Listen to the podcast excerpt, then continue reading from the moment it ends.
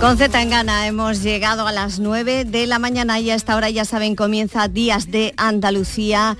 Ahora cambiamos el tempo, pero sigue la actualidad y nuestra atención sigue centrada en nuestra tierra, en Andalucía, de la mano de Domi del Postigo. Muy buenos días, compañero. Buenos días, Margarita. Un día de que cuando me das paso tú desde los servicios informativos de la casa es un día M, tú lo sabes, ¿no? Para mí ya a partir de ahora todo es Margarita Huertas. Bueno, por favor, qué honor.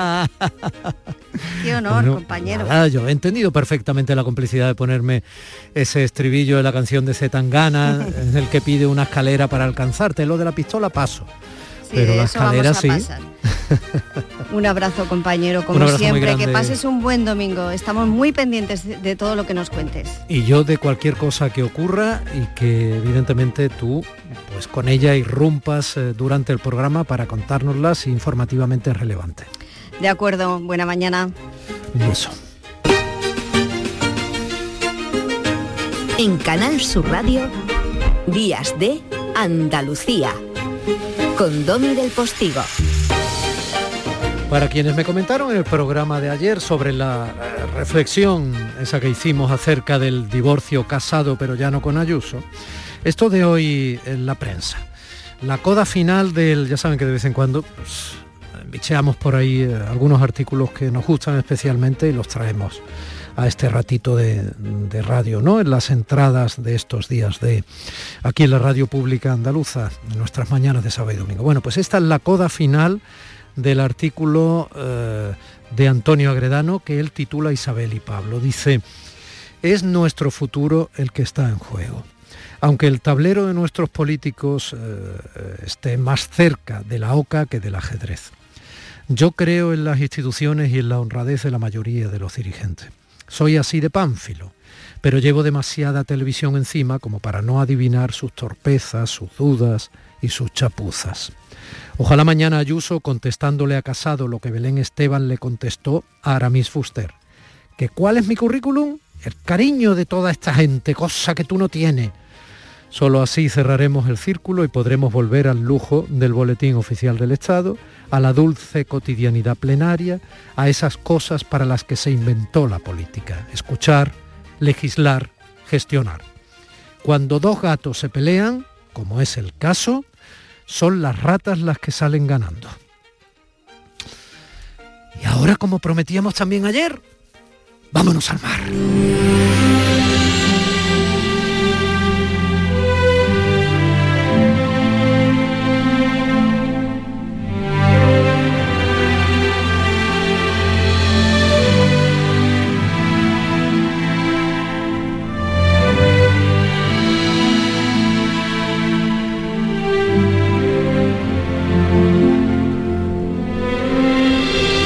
Intentemos ponernos en la piel salpicada por gotas de hielo casi pegajosas y húmedas, en la piel de los pescadores que faenan en un mar tan inhóspito como el revuelto océano Atlántico que baña las costas de Terranova, mar de Labrador, estrecho de Hudson, en la zona alta de Canadá, mirando ya al círculo polar. Aguas en las que abunda el fletán negro, esa especie de rodaballo que tanto gusta a los asiáticos, aguas en las que abunda el bacalao, que compra todo el mundo. Y en esas embravecidas aguas, en ese lugar duro y retador, pescan desde siempre barcos gallegos como el Villa de Pitancho, o como pescaba el Villa de Pitancho. De hecho, aún el eco de la memoria, a quienes tenemos los años suficientes para recordarlo, nos trae cuando a finales de los años 90 se inició una crisis diplomática entre Canadá y España, que se llamó la crisis del fletán precisamente, y entonces supimos lo que era ese pescado, por los derechos para pescar en los grandes bancos, se llaman así, los grandes bancos, ese trozo de plataforma continental entre Terranova y Labrador de la que hablo, y donde empieza el océano a ser de todos y de nadie, al otro lado del límite de la zona económica que pertenece solo legalmente a Canadá. Esos grandes bancos, duros, insisto, inhóspitos, terribles para el hombre. Son protagonistas también del naufragio del Andrea Gale en 1991, un pesquero parecido al tristemente naufragado barco gallego esta semana que tampoco volvió nunca a casa. La casa para ellos era el puerto de Gloucester, hundido por una ola gigante en pleno temporal. En concreto, la nave debería haber vuelto a Gloucester el día 26 de octubre de 1991, pero la tripulación aplazó la fecha al día 30 por un fallo en el congelador que le hizo perder parte del pez espada que habían capturado. Durante la tormenta, el capitán, que en la película estamos escuchando parte de la banda sonora, dirigida por Wolfgang Petersen, encarga George Clooney, el capitán informó por radio al barco pesquero Hannah Boden, de la misma compañía muy parecido al Andrea Gale, que estaban siendo golpeados por olas de 10 metros y vientos de 150 kilómetros por hora. De ahí el nombre de la película que lo recuerda, La tormenta perfecta. Comunicó su posición por última vez. Estaban a unos 300 kilómetros al noroeste de la isla Sable, en los aledaños de donde pescaba esta semana, también por última vez, el Villa de Pitancho. Aquella comunicación por radio que dio el Andrea Gale decía, ella va a venir, muchachos, y va a venir muy fuerte. Se refería en plena tormenta posiblemente a la ola de unos 30 metros que los volcó y hundió para siempre, como refleja de forma impresionante la película que desde aquí les recomiendo.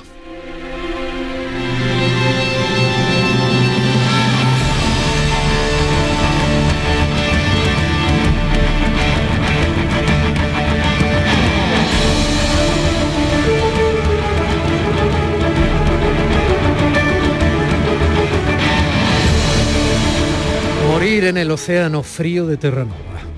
Vivir para morir quizá en el mar sabiéndolo a diario. Trabajos para sobrevivir duros como el lomo agrisado de los enormes peces que en enormes bancos obligan a darlo todo en el esfuerzo.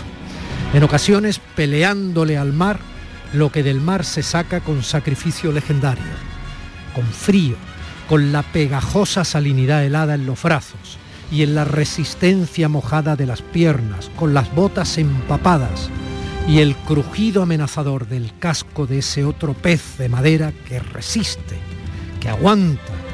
Madera, fibra y hierro que es el barco convertido en casa durante días y meses. El barco donde viven, donde piensan a los suyos, donde trabajan, donde se agarran, donde juran y descansan cuando pueden mientras dura la campaña de pesca soñando con obtener buenas capturas, con soportar la mala mar y sobre todo con volver a casa. Descansen en paz nuestros marineros muertos en los océanos y abrazo y respeto y consideración siempre a sus familias. Ayer comí pescado con mi mujer y mis hijos en un chiringuito del barrio de Pedregalejo en Málaga y no dejé de pensarlo.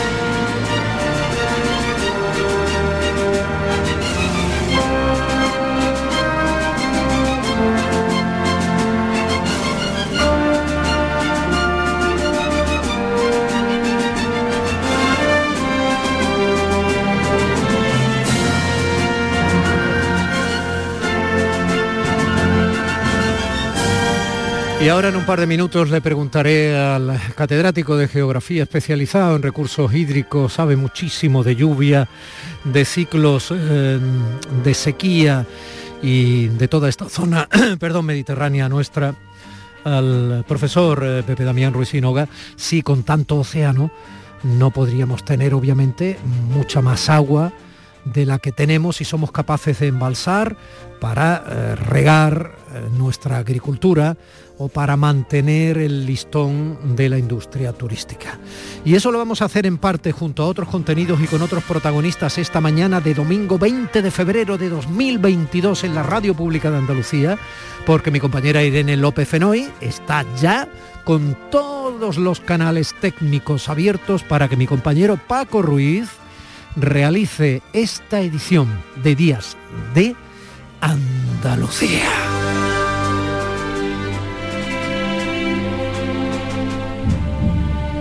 Mi compañera María Chamorro en la producción y echándole un vistazo ya a las redes y a colocar en ellas todos estos contenidos y un servidor.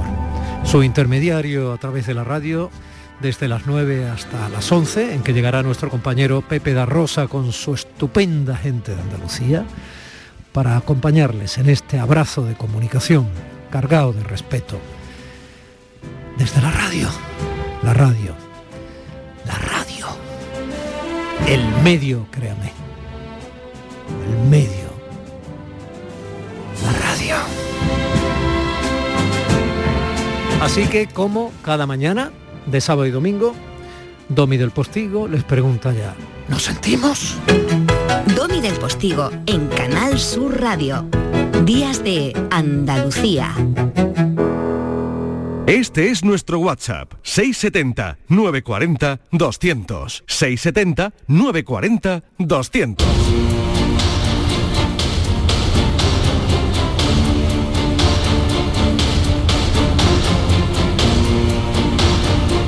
En las últimas 72 horas más o menos, los medios no dejan de informarnos de que nuestros pantanos están casi sin agua. Pero no es que se hayan vaciado hace tres días, ¿no? Señor eh, Pepe Damián Ruiz Sinoga, buenos días. Hola, buenos días, don Miguel. ¿Cómo estás? Encantado de tenerte aquí. Voy a dejar la ficción porque nos tenemos eh, amistades y cosas de esas. Eh, Pepe Damián, no quiero ironizar, pero esto es algo así, pero no es así, ¿no? Bueno, realmente mm, llevamos anunciándolo tú también de hace tiempo, ¿no? Hace, unos meses, ¿no? Y que podríamos tener un problema de, de sequía porque ya habíamos anunciado un problema de déficit hídrico, ¿no? Es decir, estábamos consumiendo agua por encima de la capacidad que teníamos, ¿no? o sea que del recurso. Por tanto, ahora lo que ha venido es eh, un problema de sequía, sequía meteorológica, que, simplemente no llueve, así de, así de claro. O sea, no llueve, cuando tenía que llover no llueve, con lo cual estamos tirando del agua que teníamos acopiada en los distintos embalses y, y que ya una cuestión, un problema de déficit hídrico, es decir, de ese consumo por encima de nuestras posibilidades, entre comillas, como se decía antes, ¿no? Pues ahora nos encontramos con que eh, no hay no hay recarga en esos embalses, ¿no? Fíjate si el problema es tan importante que ya nos hemos, hemos gastado, por así decir, uno de los umbrales pluviométricos que teníamos, es decir, que es el umbral de noviembre, diciembre, eh, y no ha llovido prácticamente nada. Eh, nos queda otro, nos queda el de febrero, marzo, abril, como mucho.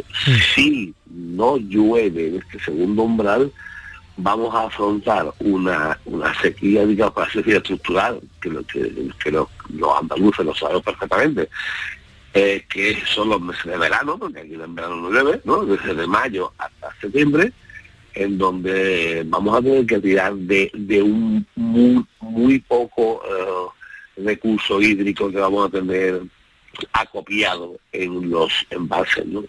ahí es donde está el gran problema que tenemos. Bueno, vamos por partes. Eh, yo hacía antes una pregunta que no quiero que sea retórica. Si en esto que llamamos el Mediterráneo, aunque Andalucía comparte Mediterráneo y Atlántico, ¿no? A partir del estrecho. A ver, eh, se llama así porque evidentemente tenemos toda la Andalucía casi costera, ¿no? Y la que no es costera está pegada a alguna provincia costera. Eh, ¿Por qué no se utiliza el mar? Bueno, se puede utilizar perfectamente, decir, ahí la, tecnología, por así decirlo, va muy por delante ya y se podrían desalar sin ningún problema tanto en el Atlántico como, como el Mediterráneo. ¿no? El problema es que la desalación es mm, gasta mucha energía y es muy cara. Entonces, mm, mm, entrar, vamos, lo, estamos viviendo en el simplemente del recibo, en el recibo de la luz, no como decimos habitualmente. Eh, eh, estaríamos no ya el coste de, intentar ahora resolver un problema de inmediato que no podríamos, es decir, no, tenemos tiempo para, eh, para eso estaría bien para la próxima sequía, ¿vale? Para este ya no nos da tiempo. Pero bueno, vamos a suponer que, se, se, por la opción de la degradación, que yo creo que es uno de, una de las posibilidades. ¿Vale? Pero el tema es que es, tremendamente cara porque tiene un coste energético muy alto. Habría que investigar, seguir investigando en la línea de reducir ese coste. Es decir, por ejemplo, en el Atlántico no, no tanto, pero el Mediterráneo, eh, que es un mar por así decir, de aguas calmas, de aguas tranquilas, pues se podría, y de hecho me consta que se está avanzando en esa línea mucho, eh, intentar de, desalinizar mediante energía fotovoltaica, ¿no? pero claro, se está avanzando, es decir, que no, está no está cerrado el tema, es decir, que planchas fotovoltaicas que estarían, flotando sobre el mar, lo mismo que estamos viendo las, las piscifactorías de, de dorada o de, o de lubina, ¿no? Que, pues igual, y, que estarían utilizando ese tipo de energía para, para. No, ahora mismo no se está, mm, eso no nos resolvería el problema que tenemos hoy. Ya, Yo no, no quiero parecer el que va de listo, que normalmente suele ser tonto, ¿eh? A lo mejor lo soy, ¿eh? A lo mejor lo soy, eh, Pepe Damián. Pero no, probablemente. Pero es que uno tiene la tentación de decir estas cosas, ¿no? Em, vamos a ver, aquí hay viento, desde Tarifa para abajo, ya ves, aquí hay sol para que te voy a contar. Efectivamente hay un mar que permitiría plataformas cuidando además del entorno sin tener que herir a ese mar, que es el Mediterráneo. Así que yo, Vamos a ver, me va a decir, si somos capaces de pagar en 10 segundos una cuenta con China, eh, se ha llegado a la tecnología, desde luego, con una certeza tremenda en ese sentido y con gran pericia. Hombre, por favor, que, vamos a ver, que las dudas quedan, ¿no? Decir, bueno, ¿cuándo se van a emplear en estas cosas? ¿Dónde están los intereses para que esto no se haga? Efectivamente, es decir, tenemos, tenemos unos recursos eh, por nuestra situación, digamos, latitudinal, tanto eh, lo referente como lo que estamos hablando de la fotovoltaica, pero también la energía eólica, es decir, lo que son de energías renovables. Eh, yo creo que quizá Andalucía es de los de las comunidades autónomas que en una mejor posición están, ¿no? Por tanto, yo, creo que hay que tomarse seriamente esta cuestión, ¿no? Es decir, que, eh, porque además, por otra parte, las la energías no limpias, eh, estamos viendo que nos están dando mucho malos ratos, ¿no? Y, últimamente más. Con lo cual hay, que tirar por ahí. Es que yo es que no veo no veo otra solución, pero insisto, eso resuelve el problema de la próxima sequía. No, vale, de esta. ¿eh? Vale, hablemos de esta, hablemos de esta. Primero, ¿esto qué es? O sea, ¿esto es una sequía o, como ya te preguntaba una última vez, esto es eh, una prueba más fehaciente, clara del cambio climático? O sea, seamos serios, ¿eh? quiero decir, no porque usted no lo sea, ¿no? Lo intento ser yo, lo intento ser yo, no quiero hacer rollo de bandera y de...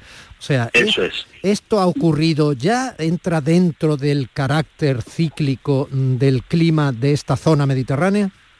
Esto es, yo creo que, que hay que plantear las cosas como, como tú lo estás haciendo. Es decir, vamos a ver, eh, la sequía es inherente a la dinámica climática del Mediterráneo, ¿vale? El Mediterráneo en, general, porque el clima mediterráneo no quiere decir que específicamente sea de la costa mediterránea, ¿vale? Es decir, que... Sí, sí.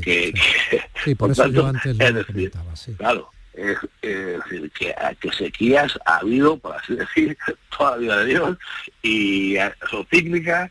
¿Qué sucede? Bueno, simplemente que en una situación eh, en los últimos tiempos, los últimos tiempos me refiero por los últimos medio siglo, pues eh, estamos, es decir, la sequía simplemente quiere decir que, que, hay un periodo en el que teóricamente debería llover y no llueve. ¿Vale? Porque eh, sabemos que más o menos desde el mes de eh, mayo al mes de septiembre en Andalucía, en el sur de España, no llueve. ¿Por qué? Porque se nos coloca el anticiclón justo en el oeste y de las Azores que antes tanto se con los ¿no? pues se nos bloquea los vientos del oeste, por tanto no entra por el oeste absolutamente nada.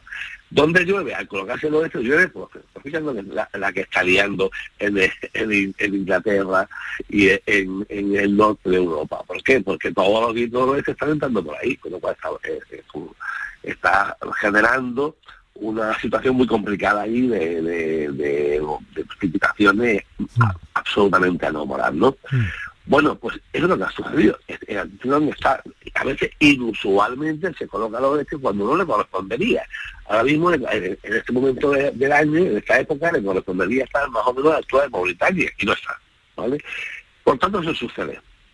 ¿Qué, qué, cuál es el, lo que yo veo? Bueno, que no soy yo, sino que, encima de esto, ¿qué, qué, qué situación se está dando? pues que teóricamente los envases deberían estar más o menos a un 60-70% de su capacidad, puesto que mm, si hubiésemos hecho un uso, digamos, sostenible, racional de esos envases, estaríamos más o menos ahí, y resulta que están al 30%. Es decir, ¿nos va a faltar agua mañana? No. En la mayoría de, en la mayoría de los casos no. Más o menos los envases en Andalucía están entre, entre el 20 y el 40%. Pero, ojo, es que nos falta un segundo umbral plurimétrico, como he dicho antes, que si llueve vamos a estar felices, pero como no llueva, vamos a afrontar una gran sequía hasta como mínimo octubre, o septiembre octubre, ¿vale? Y ahí sí la situación puede ser angustiosa, de ello. Eh, los pantanos están eh, haciendo una media sobre el 20%. Dos apreciaciones. Una, normalmente todos estos ciclos afectan mucho más al sur, vamos a ubicarnos en nuestro país, mucho más al sur que al norte del país, ¿no? Y normalmente, en este caso, quizá mucho más al oeste que al este, ¿no? Y, esto quiere decir eh, que también podríamos hacer los famosos trasvases o, esto es también muy complejo. Claro, decir, hay, hay, ya que poner en marcha en medidas, como diría, curativas, ¿no? Es decir, paliativas sí, porque con esto de la guerra, eh, eh, que parece que todo el mundo está empeñado en que sea una guerra, aunque todavía no lo es, entre Ucrania y Rusia, eh, se nos dice, por ejemplo, que nos puede llegar el, gas norteamericano. Entonces, y es verdad, supongo, claro, y es verdad, ¿no? Yo digo, bueno, pues si nos puede llegar el gas norteamericano, ¿cómo no, puede, cómo no nos puede llegar el agua del Ebro? No sé, a lo mejor alguien se echa la mano a la cabeza o se enfada, no sé. Efectivamente, efectivamente, ya estamos en situación de eh, poner en marcha medidas paliativas, medidas curativas. Es decir, pero esto sería una situación de emergencia. Es decir, emergencia quiere decir que eh, como tendríamos que resolver esto, pues lo, que, lo lógico es que hubiese pues, unas conexiones entre cuencas hidrográficas para que en momentos de emergencia una cuenca sedentaria, entre comillas, yo soy de la opinión de que no existe cuenca sedentaria, no, no, sé exactamente lo que significa, pero vamos, más bien una cuenca que tiene agua, que tiene una, una, una, un acopio de agua mm, normal, ¿no? pues que pudiese, por mecanismo de solidaridad entre cuencas, ¿no? entre, entre territorios, ¿no? ceder agua a, una cuenca que, en ese momento pues tenga un déficit, un déficit de, de agua, ¿no? Yo totalmente, totalmente de acuerdo en ese sentido, igual que en la reutilización del agua, que también hay que avanzar muchísimo, se ha avanzado mucho desde la última sequía del año 2005-2006, eh, ¿no? Eh, en cuanto a tratamiento terciario, ¿no? Prácticamente hace, bueno, pues hace 15, 10, 10, 10 o 15 años, eh, prácticamente no había, es decir, el agua que sostenía por la por el tratamiento terciario se decía cuando tú ibas a cualquier eh, edad, ¿no? De esto de estación de, de depuración de agua, parecía que se podía consumir, pero no lo consumía, ¿no? Porque tú lo echabas, tú regabas con ese agua y el agua tiene mucho metales pesado, por tanto que se trataba a, la agricultura tenía el producto que sostenía, yo me acuerdo del caso del aguacate en Málaga, que se me decía, no, este agua se puede casi beber, por supuesto se puede regar, si tú regabas, pero después el aguacate tenía un contenido de metales pesados, entonces no, no era bueno. Y sin embargo, ahora sí, ahora sí, eh, eh, hay que avanzar por ahí, eh, pero yo sigo pensando que el tema clave es la ordenación de recursos hídricos, la optimización, es decir, el que el agua que no nos va a sobrar nunca, porque estamos ahí ya en lo que tú has planteado antes, en, una dinámica de cambio climático, esto, esto no va a ir a mejor, y yo creo que el agua debe ser el, vector que ordene, que controle esa eso la relación del territorio, ¿no? es decir, tenemos en Andalucía tenemos un territorio que desde el punto de vista de los recursos es un auténtico vergel, ¿no? Porque, claro, eso significa también que, que hay mucha competencia por el territorio, el turismo, es decir, mm, pues claro que quiere venir aquí, pero ¿cómo, ¿cómo, no va a venir aquí si, a nuestra tierra, desde el punto de vista climático, tenemos unas condiciones envidiables, ¿no? Pero claro, también tenemos una agricultura, mm, y agricultura subtropical, ¿no? Subtropical, es decir, que estamos, estamos ahormando unos cultivos que se darían en otras latitudes y sin embargo se dan aquí por, precisamente por, nuestras buenas condiciones climáticas. Claro, todo eso junto es complicado porque no porque hay un problema y que no tenemos no tenemos agua para para todos Sí, tú has dicho aguacate. Eh, son deliciosos. Los aguacates de, Málaga son deliciosos. En la costa granadina los mangos son deliciosos. Quien los ha probado los mangos aquí o los ha probado en el Caribe entiende, eh, como yo he tenido esa suerte, la, calidad maravillosa ¿no? de nuestros productos subtropicales. Pero claro, se ha dado por normalizado que esto es un territorio agrícola para ese tipo de productos y claro, ese tipo de productos necesitan mucha agua. Efectivamente, por, dar una cifra que, que, parece así muy muy escandalosa, ¿no? Eh, una hectárea de aguacate requiere de agua el equivalente a lo que llueve en Andalucía en una hectárea y media, ¿vale?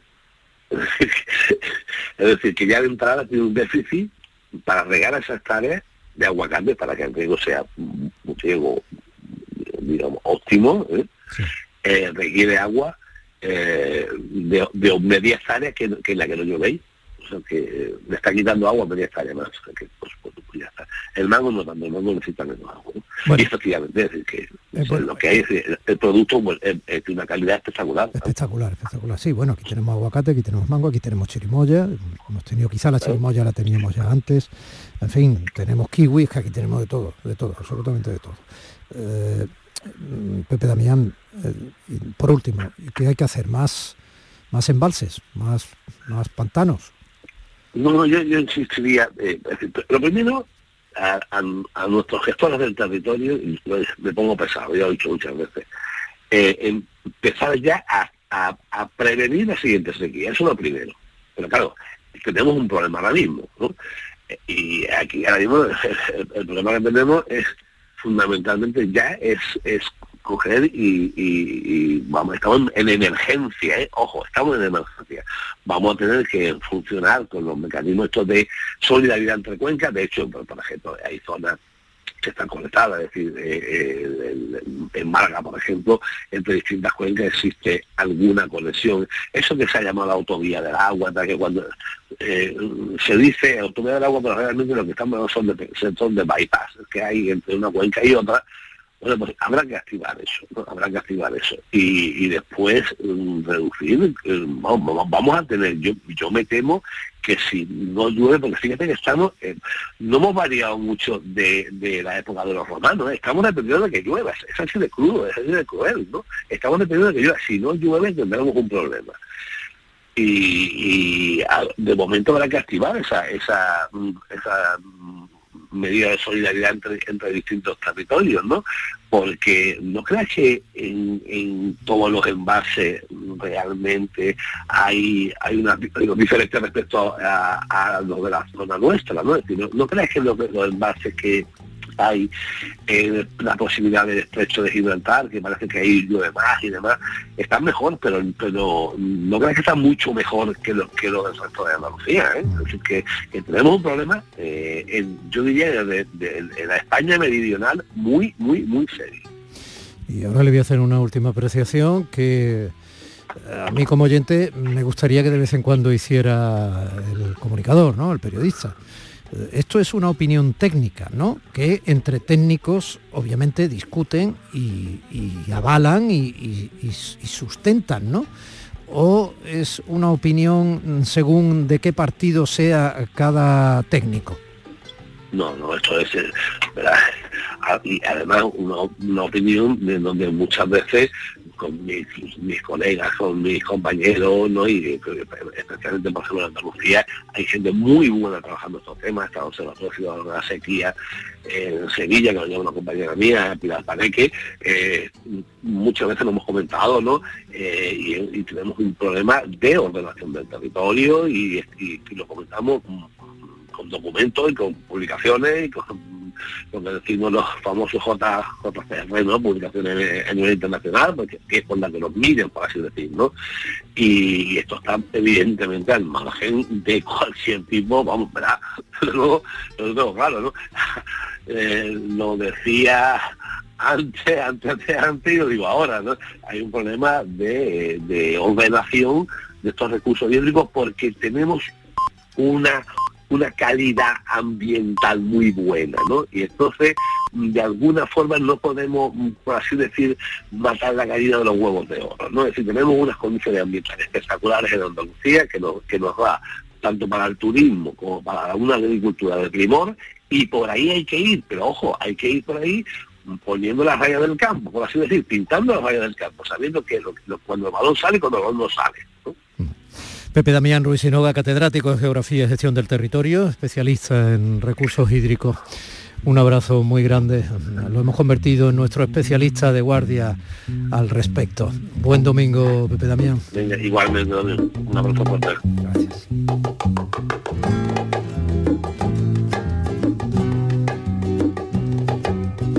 Según Paco Ruiz, están ustedes escuchando las mejores congas jamás grabadas.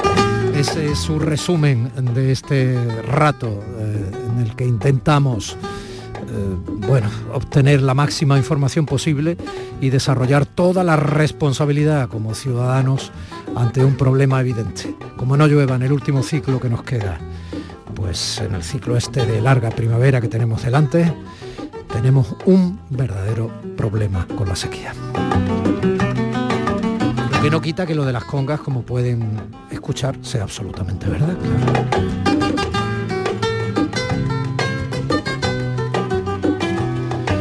Si estuviera aquí mi compañero José Manuel Cepeico, me contaría por baja exactamente cómo se utiliza el material que soporta eh, el, cuero de las congas en la tapicería del último Ferrari que eh, está en la escudería eh, participando en la última prueba, en este caso eh, deportiva de primera línea de la Fórmula 1.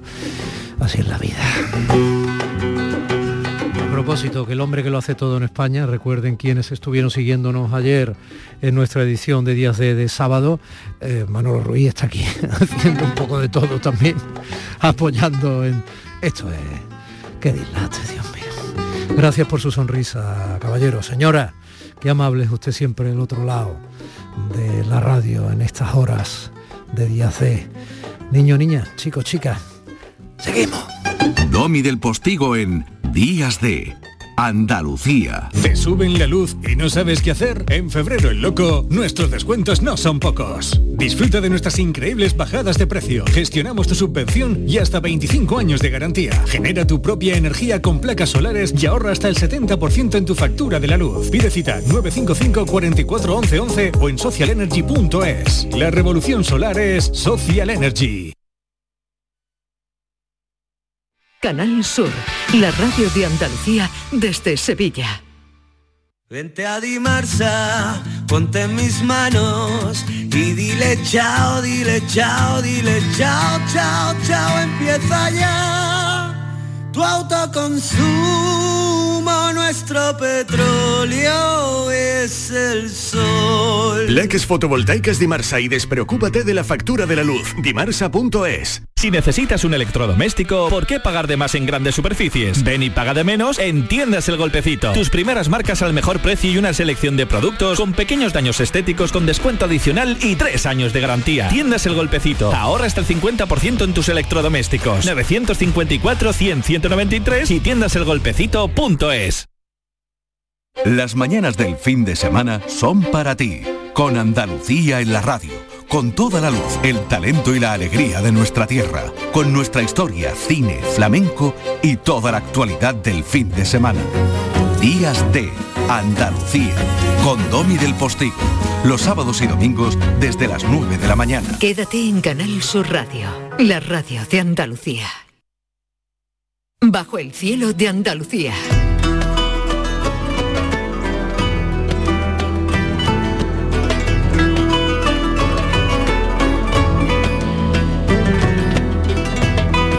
Y nuestro Indiana Jones, Manuel Navarro, que lo mismo bucea en esas aguas que precisamente nosotros desalinizaríamos, respetando por supuesto el mar y, sus habitantes, para paliar en parte nuestra sequía, eh, y lo mismo bucea, que lo mismo se sube en un eh, avión donde llueve por dentro cuando llueve, en cualquier lugar del globo, o se queda atascado en algunos túneles eh, en la zona de Túnez, que no solo se puede hacer el chiste del viaje de Túnez, sino también con los túneles.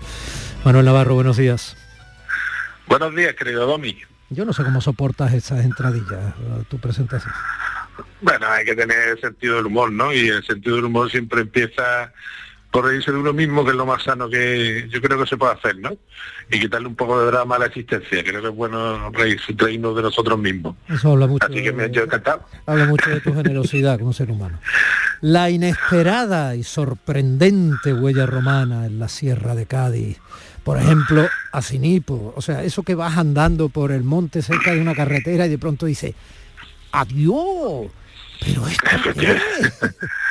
Efectivamente, adiós, pero esto que además mira que tiene mucho que ver esta huella con, con el tema que acabas de, de, tratar, de la gestión del agua, de la sequía y de la y de la infraestructura hidráulica, ¿no? Y decía el José Damián, ¿no? El, el geógrafo Pepe Damián, el geógrafo que al que ha llamado y hablaba de, bueno, es que estamos como los romanos y tal. Bueno, los romanos ya sufrían este, este problema y precisamente en los yacimientos romanos de la sierra de, de la Sierra Media Ronda y de las sierras de Cádiz, eh, esto lo podemos comprobar a la perfección, porque hay grandes infraestructuras eh, dedicadas a la, a la, gestión y al almacenamiento del agua e incluso pueden encontrarse los vestigios del acueducto más grande que hubo en Hispania en su época, un acueducto de nada más y nada menos 80 kilómetros de longitud entre las sierras de Cádiz y, y la capital y Cádiz. Vamos a pensarlo, por favor. Un acueducto de 80 kilómetros de longitud, por favor. O sea, pónganse en la cabeza acueducto, más o menos, ¿eh? da igual que sea más alto, más... Un acueducto, que es una especie de pared, que tiene una especie de tubito semicircular por arriba o por el medio, por donde circula el agua, ¿no? La pared la va sosteniendo, es algo así, ¿no? Es algo así, que va salvando... Con arcos, con arcos. Claro, con arcos que va salvando... A veces va por dentro de la tierra porque va salvando desniveles en la, de una colina a otra, pero fíjate qué capacidad de diseño y qué decisión y qué ingeniería no manejaba eh, estos romanos para poder llevar el agua de la Sierra de Cádiz a la, a la capital, para poder llevar el agua del Guadalete o del o del Majaceite a la, a la, a la capital, ¿no? Y este acueducto que todavía es visible, eh, por ejemplo, en zonas del campo de Paterna de la Ribera, ¿no? Todavía se pueden ver vestigios eh, importantes de estas grandísimas eh, obra hidráulica que, bueno, que venía a paliar un problema que es estacional, que es cíclico en el Mediterráneo, como también habéis explicado eh, durante la, entrevista anterior, que, que es la sequía, ¿no? Y, además los romanos sabían que el agua era un recurso primordial no solamente para el abastecimiento humano y para la agricultura, sino que también eh, se usaba para diferentes funciones como podrían ser la extracción de mineral, del caso de, la, de las famosas médulas, por ejemplo, en la provincia de, de León, ¿no? En el que se horadaban montañas enteras de oro, montañas auríferas, como por presión de agua, para, para extraer el, mineral de oro, eh, función, o para el lavado del mineral, ¿no? Eh, función que se cree que, por ejemplo, eh, tuvo en el yacimiento gaditano de, de, la sierra de la sierra Aznar, ¿no? O sea que donde hay una hay una una estructura que podía almacenar hasta dos millones de metros cúbicos de, hasta dos millones de litros de agua, perdón, una grandísima eh, estructura para, bueno, pues para tener usos diversos con tan preciado elemento como es el agua, ¿no? Con lo cual esta sierra de Cádiz estaba llena, ya como te digo, de grandes estructuras y además ya de su posición estratégica, porque no hay que olvidar que es el paso entre el estrecho de Gibraltar y la y la ya bueno ya el corazón de la Bética no la, las grandes campiñas la zona de Guadalquivir además de eso, era, era un sitio en el que se controlaba este recurso tan esencial y curiosamente está en la zona de la Serranía de Ronda, como bien sabes, Sierra de Grazalema y demás, de más pluviometría, de más pluviosidad de la península ibérica, eh, pues como ellos se afanaron inmediatamente en controlar este recurso tan importante que es el agua, ¿no?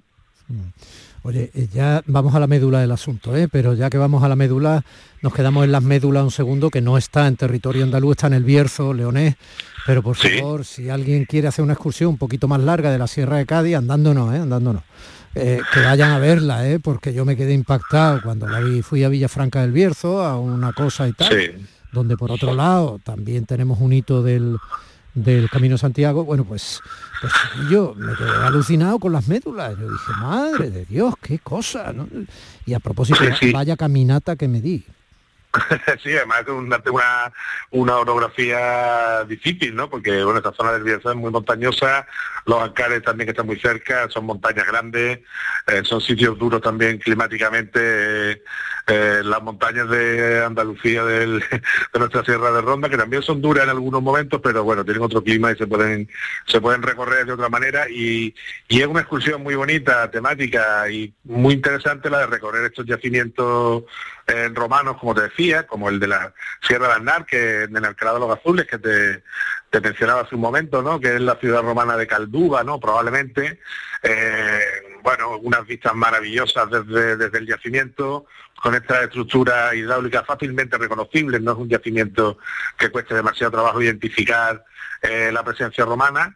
Y hay otro, a mí personalmente me parece muy interesante, muy bonito, que es el yacimiento de Oguri en el, en el pueblo de Ubrique, en la, en la sierra, muy cerquita del pueblo, ¿eh? no está lejos, en el que además de, una infraestructura también hidráulica, pues son unas termas y unas cisternas muy originales, de una gran complejidad, una obra eh, muy difícil de, realizar, eh, también se puede mm, ver con mucha claridad un mausoleo romano que está a mitad de camino de la, de la subida de la ciudad en perfecto estado de conservación y que es una verdadera maravilla, ¿no?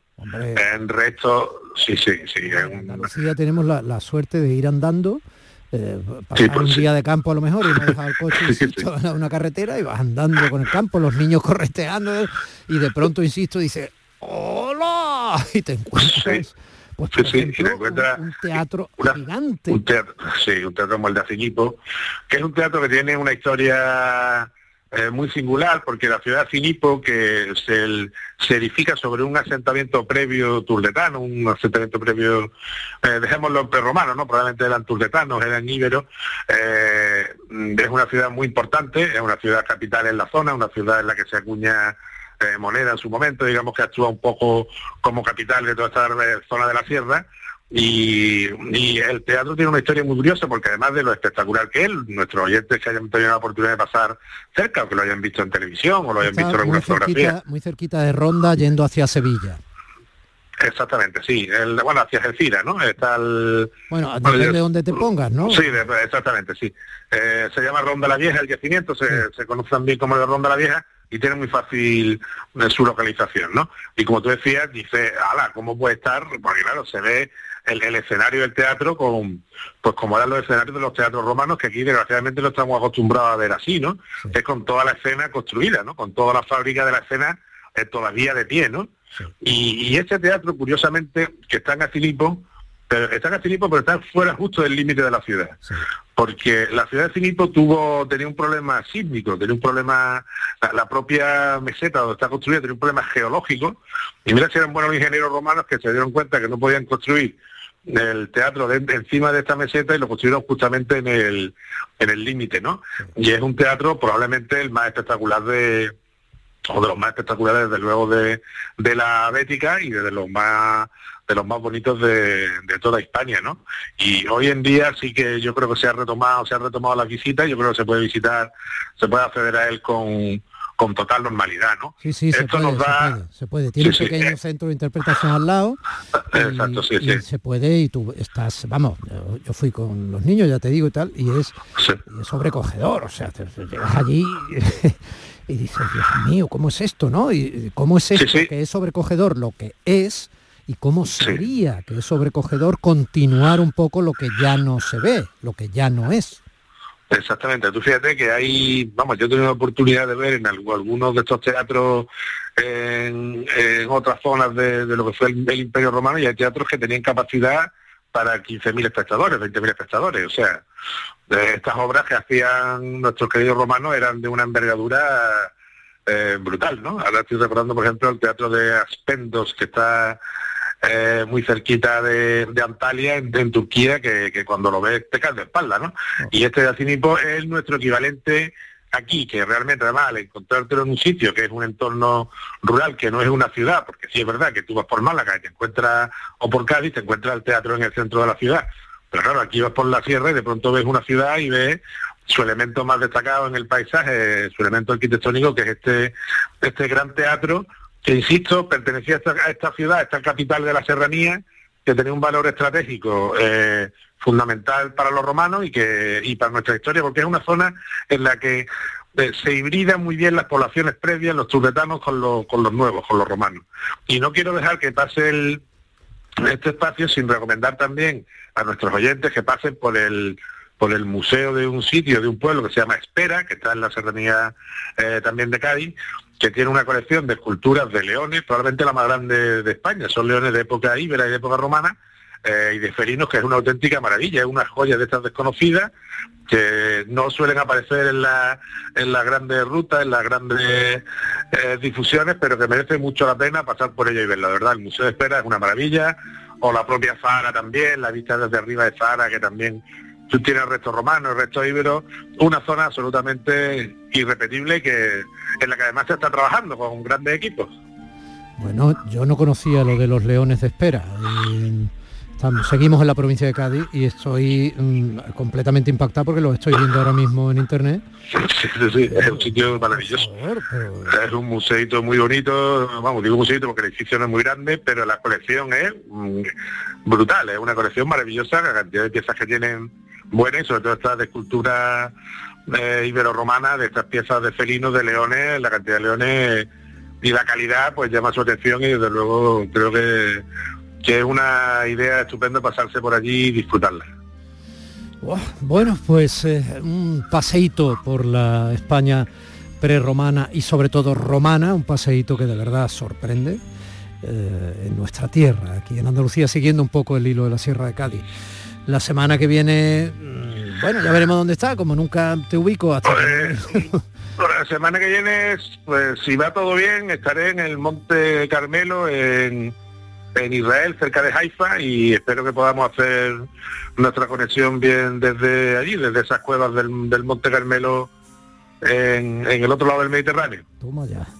Bueno, pues, pues hablamos la semana que viene. Un abrazo grande, Manuel. Un abrazo, un abrazo fuerte. Feliz semana a todos. Igualmente.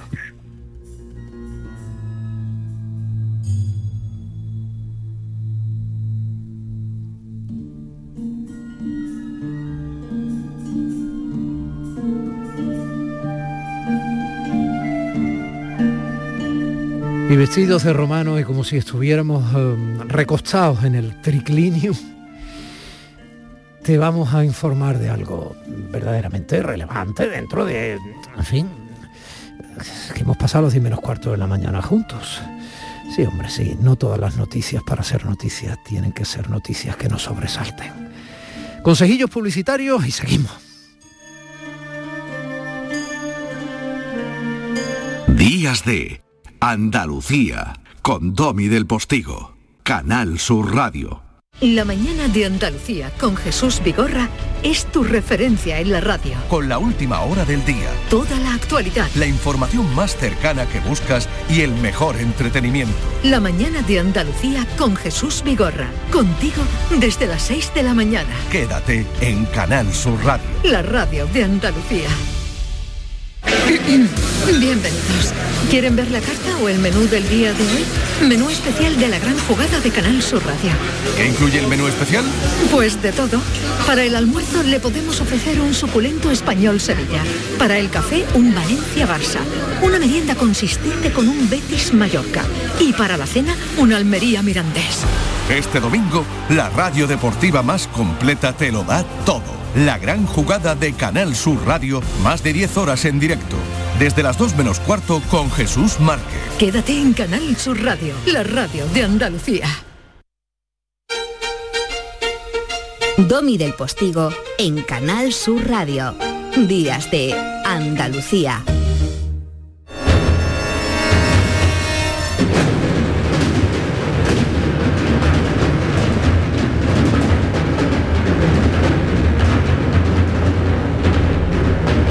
La primera libertad del silencio. Música. Y música contemporánea. Estamos ante esa libertad de manera estruendosa. No es la banda sonora de una posible guerra entre eh, Ucrania y los aliados de la OTAN o Rusia o todo ese terror que no queremos. Eh, pero en cierto modo podría ser parte de la banda sonora de un terror bélico. Buenos días, Domi. ¿qué Buenos tal? días, José Manuel Gil de Galvez. Pues mira, hoy tenemos aquí a Francisco Guerrero Marín, que lo podemos considerar uno de los mejores compositores andaluces de la segunda mitad del siglo XX, que es nacido en Linares. Esta pieza que oímos es la última que compuso porque falleció bastante joven eh, y esta pieza es del año 96 que se denomina Coma Berenices. Es verdad que tiene un lenguaje evidentemente pues muy transgresor, ¿de acuerdo? Pero bueno, es bueno también que los oyentes sepan que la música sigue evolucionando, ¿de acuerdo? Y que no siempre es tan melodiosa como nosotros suponemos, ¿no? Porque eh, este tipo de composiciones pues siempre tratan de que carezcan de melodía, en fin, son investigaciones para que la música vaya Él fue un, eh, un, excelente músico porque su padre fue un gran músico, ¿de acuerdo? Que era organista de la Basílica de San Juan de Dios de Granada. Estudió con Juan Alfonso García, que como sabes ya hicimos un programa sobre él. También estuvo mucho tiempo en el, laboratorio Alea de Luis de Pablo, que también trajimos aquí a, Luis de Pablo y le hicimos un homenaje eh, recientemente, ¿de acuerdo? Y bueno, funda también contra, con, junto a otros compositores como Aracil o Tomás Garrido, el grupo Glosa en el año 74. Una de su obra magna se denomina Sáhara y eh, se identifica porque, fíjate, él fue pionero en los sistemas de simulación fractal. O sea, él le comp componía por fractales. Fíjate qué cosa más curiosa. Si, si, las matemáticas son difíciles para algunos, llegar ya a los números fractales, pues, pues ya puede ser de... de sí, sí, sí, sí. Él no, es, no de nota, ya es de... Vamos. Jugaba con estas proporciones. O sea, era una persona... Luego vamos a escuchar algunos arreglos sobre la música de Albeni y vamos a ver la calidad de músico que era. O sea, fíjate tú qué, qué historia mental, ¿no? Para, para, digamos, avanzar en su composición. Vamos a ver un poco de Sahara del año 91.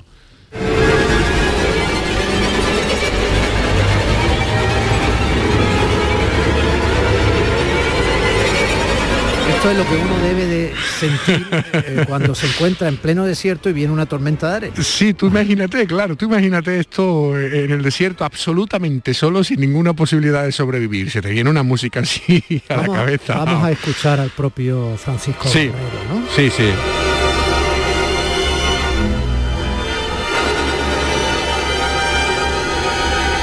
Bueno, vamos a intentar escuchar eh, sí. al propio Francisco Guerrero. Estamos con Sáhara todavía. Fíjate. No, creo que no lo vamos a escuchar. No. La tormenta de arena nos ha inundado. ¿eh? sí. nos, ha, nos ha pas, pasado por encima. Bueno, mira, fíjate que él... Sí, sí lo vamos a escuchar. Sí, sí. venga, pues vamos. Parece los hermanos Marx, pero también... Eh, curiosamente, siempre digo a todos mis alumnos que somos descendientes directos de, de Falla, porque Valentín Ruiz Anar fue discípulo de Falla. Y muy amigo, además. Muy amigo, fue maestro de mi maestro por lo tanto, vamos a decir que hay una cierta conexión directa de Manuel de Falla pues con los que hemos sido alumnos de Juan Alfonso, ¿no? Y eso, bueno, pues eh, me, me, enorgullece y sobre todo que Valentín Ruiz Anar, siendo mayor, incluso me contaba cosas de Falla, en fin, eh, ese tipo de cosas, bueno, y llegué a conocer a Falla de casi directamente. Fíjate, fíjate qué importante ¿no? lo, que, lo que acaba de decir, porque al, al, ser alumno de Juan Alfonso García, que también lo fue José María Sánchez Verdú, que también estuvo aquí en el programa, sí, él lo tuvimos cierto. en el programa, ¿no? Pues el profe de Juan Alfonso García fue Valentín Ruiz Aznar y efectivamente, como él lo explica, el contacto directo de, de, de Manuel de Falla, ¿no? Pero, pero vamos, vamos, a un poco de melodía. Sí, mira, mira, pero te lo explico antes, Domi. Fíjate, se le encargó arreglar a Albeniz, la Iberia de Albeniz para piano, orquestarla, ¿vale? Eh, eh, es, porque él le tenía una devoción, a, decía que esta pieza era la más importante de toda la historia de la música española. Vamos a, a ubicar Vamos un a poco para quienes no son especialistas sí. en música como yo. Sí. O sea, Albeniz escribe Iberia para piano. Eso es, para exacto, piano, exacto. ¿eh? O sea, para ser tocada al piano. Y ahora obviamente para que la toque toda la orquesta hay que escribirla para toda la orquesta, Eso lo que es. llamas orquestarla. Exactamente. Porque cada músico tiene que tener su partitura que no puede ser la escrita únicamente para piano. Exacto, ¿no? imagínate, hay que, hay que, digamos, instrumentarla, que es repartirla. Hay que ser um... un crack y además es que fíjate que en esta orquestación él eh, utiliza muchos recursos de falla y también los colores impresionistas de Turina y también un poco su estilo, o sea, es eh, eh, la, las orquestaciones de las piezas de Albeni demuestran que son un maestro irrepetible. Yo he de decir que no las conocía y que son las mejores, son una verdadera maravilla.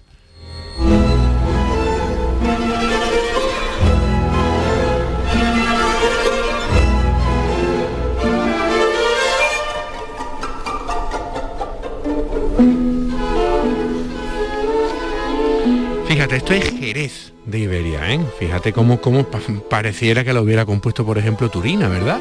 Yo sabía que me ibas a sacar a Turina. Es que fíjate cómo suena. Los oyentes que ya se han acostumbrado a ti saben que cuando puedes reivindicas a Turina. Sí, sí, pero es que fíjate, es que he cogido este fragmento también para que los que lo conocen lo aprecien, porque fíjate cómo utiliza en el violín las notas repetidas, el trémolo, los pisicatos, la sordina. Esto quien entiende sabe lo que estoy diciendo. A ¿eh? propósito, que eh, mi tita Inés, quien de vez en cuando yo nombro en este programa, eh, ya te ha pillado, ya te ha pillado el, ya te ha pillado hasta las muletillas. Hoy que bien. habla de ti y me dice, ¿de acuerdo? Eso yo creo que es de formación profesional. tantas clases, tantas clases que muchas. Está, un poco enfadada conmigo porque no, porque no consigo una entrevista con Ricardo Arjona, que para ella es. Oh. es un claro para ella y para medio mundo ¿no? pero, nos dicen que no que no quiere Ricardo Arjona entrevistas, pero bueno. Claro, es que eso sabe Domi de de acuerdo, se lo digo a los, a los alumnos, porque muchas veces no sé si se están enterando de lo que le cuento, parece que están tirando fotos con los ojos y le digo de acuerdo, a ver si alguien me dice... Eso lo llamaba un viejo profesor mío, la duda gorda. Exactamente. ¿Es que tenéis duda o es que no habéis enterado de nada? O sea, la duda gorda. ¿Y esto, ¿y esto qué es? ¿Y esto es la duda gorda. Sí, sí. Mira, esta es la pieza Zayín, que se estrenó, bueno, la estuvo componiendo desde el año 83 hasta el 97, ¿eh? ¿De acuerdo? Eh, que te puedes imaginar, ¿eh? No, es que ha soltado otro de acuerdo y me imagino Mira, son 61 minutos, ¿de acuerdo? Que es 6 más 1 igual a 7. O sea, esto que los, oyentes pueden oír, decir, bueno, pero si yo estoy escuchando aquí desorden, pues no, obedece, obedece a un orden.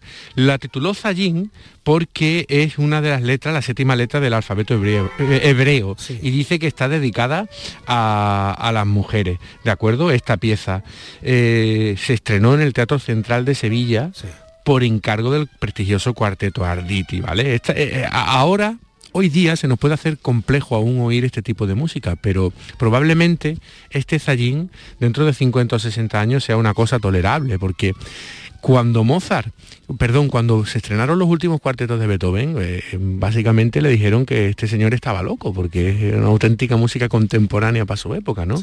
Entonces, todo esto pues va así, ¿no? Va poco a poco y, la música va, avanzando. No sé yo, ¿qué deciste? ¿eh? No sé yo. ¿Y esto?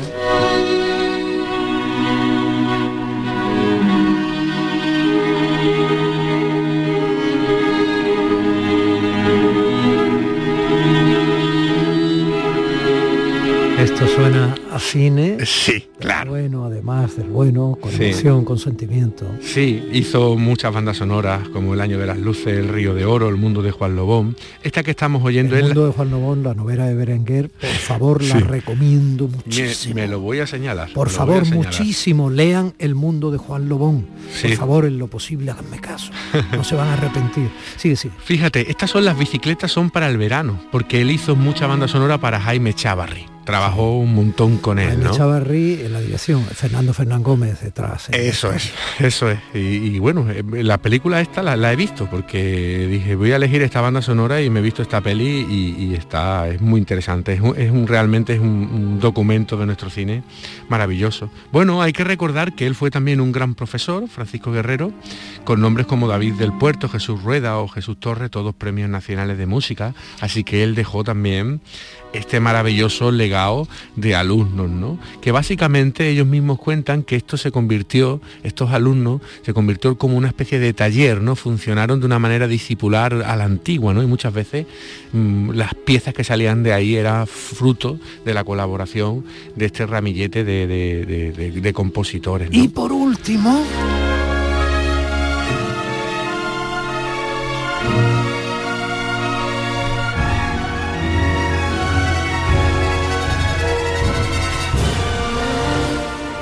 Mira, Málaga de Iberia, ¿de acuerdo?